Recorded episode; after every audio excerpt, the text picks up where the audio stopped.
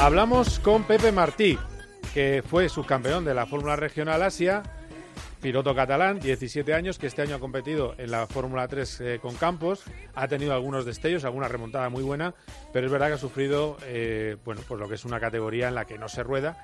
Y eh, Pepe es noticia porque ha estado en los test, ya ha estado regularmente entre los cinco primeros, ha estado muy bien en los test de Jerez y porque es piloto de A14 Management, primer piloto español que está en el que tiene a Fernando Alonso como manager y a su equipo como manager.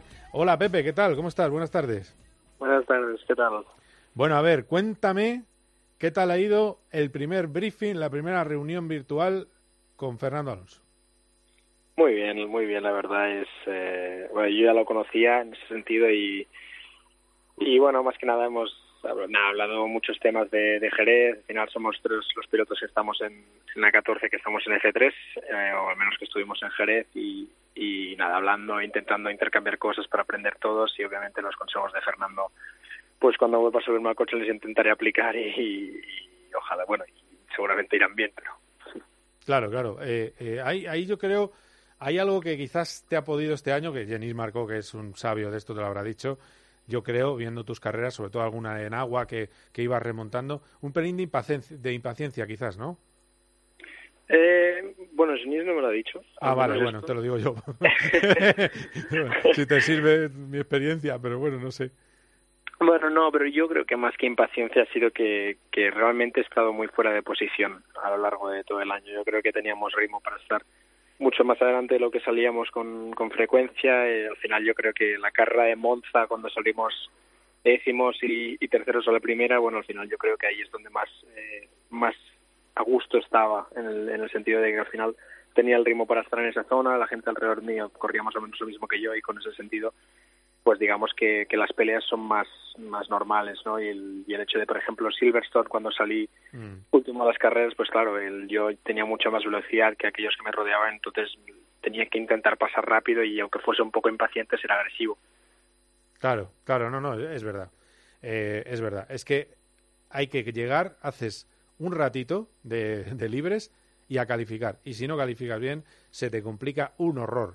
No se adelanta fácil la Fórmula 3, aunque la gente eh, siempre vea los resúmenes de adelantamientos y eh, al final pues es eh, complicado. Eh, bueno, y de las cosas que te cuenta Fernando, ¿qué es, qué es lo que más eh, lo que más quieres aplicar, la, la enseñanza que más eh, quieres eh, llevar adelante?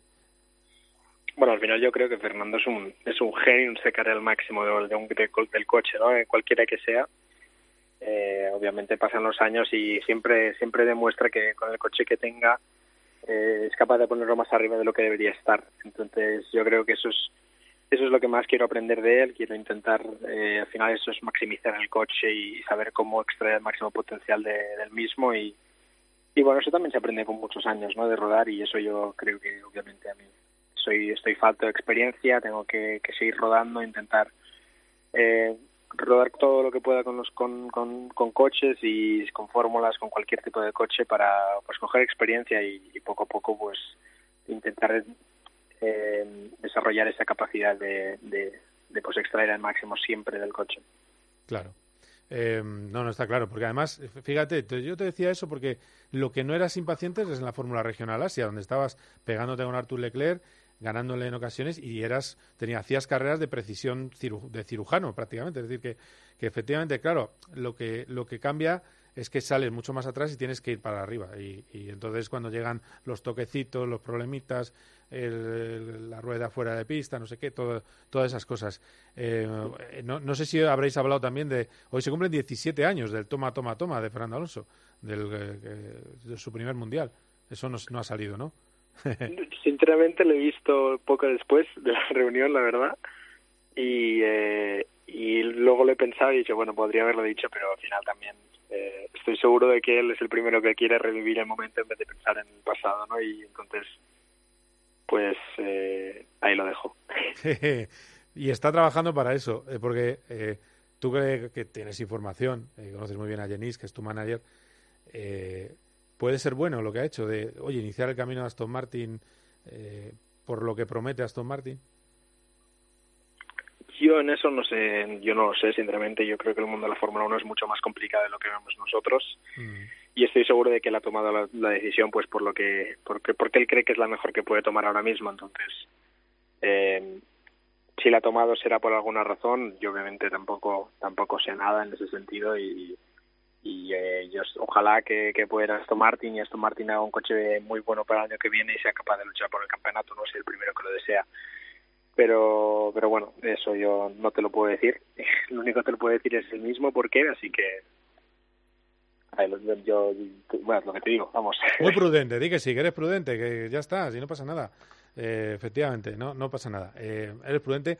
Ya te aviso yo que lo ha dicho esta semana el director técnico de, Aston Martin Dan Fallows y se lo digo a todos los oyentes que el coche Fernando Alonso va a ser sustancialmente mejor que el de este año por los datos que ya tiene en la mesa y mejorías en peso, en detalles, en suelo, en un montón de cosas que ya tienen sobre la mesa. A mí el dato que me filtraron era un segundo y medio por vuelta más rápido que el actual ya de base.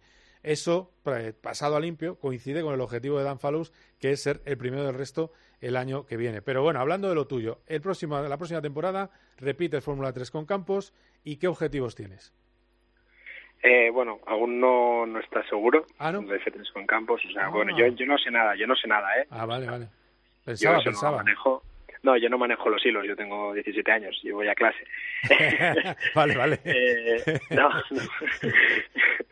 no, lo digo, a ver, no sé, el objetivo sí que es repetir Fórmula 3, sea con quien sea. Eh, obviamente lo más probable sí que es que sea con Campos, pero, eh, pero yo no sé nada aún, como te digo, y ojalá, bueno el año que viene yo creo que en Jerez, habiendo, viendo los pasos adelante que hemos hecho y, que creo que tenemos una mejor base de trabajo de la que teníamos hace un año, vamos, de, lejos, eh, creo que podemos dar un, un gran paso adelante y, pelear por cosas mucho más importantes y, y, y guays. Así que ese sigue siendo el objetivo. Obviamente para mí el objetivo para el año que viene sigue, sigue, sigue siendo el mismo que era, que es aprender, pero obviamente tengo una, una base mucho más potente que, que el año pasado, tanto yo como piloto creo que he aprendido mucho, creo que me siento mucho más cómodo ahora con el coche de lo que me sentía, mucho más en control de todo lo que sucede, entonces por ese lado creo que creo que lo podemos hacer bien el año que viene, eh, creo que tengo una buena oportunidad y, y pues bueno, ojalá sepamos transformarla.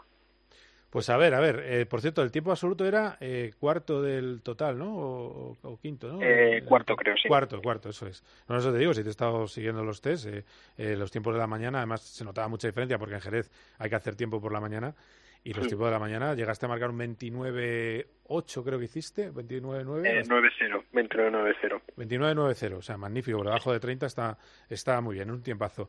Que mucho ánimo y que, y que vayas por el mejor camino posible que necesitamos jóvenes ¿eh? detrás de, de, Carlos Sainz. Así que, Pepe, eh, bueno, ya, ya te, he presentado ya por todo lo alto. Tiempo de juego, la antena, ya te había tenido el podcast.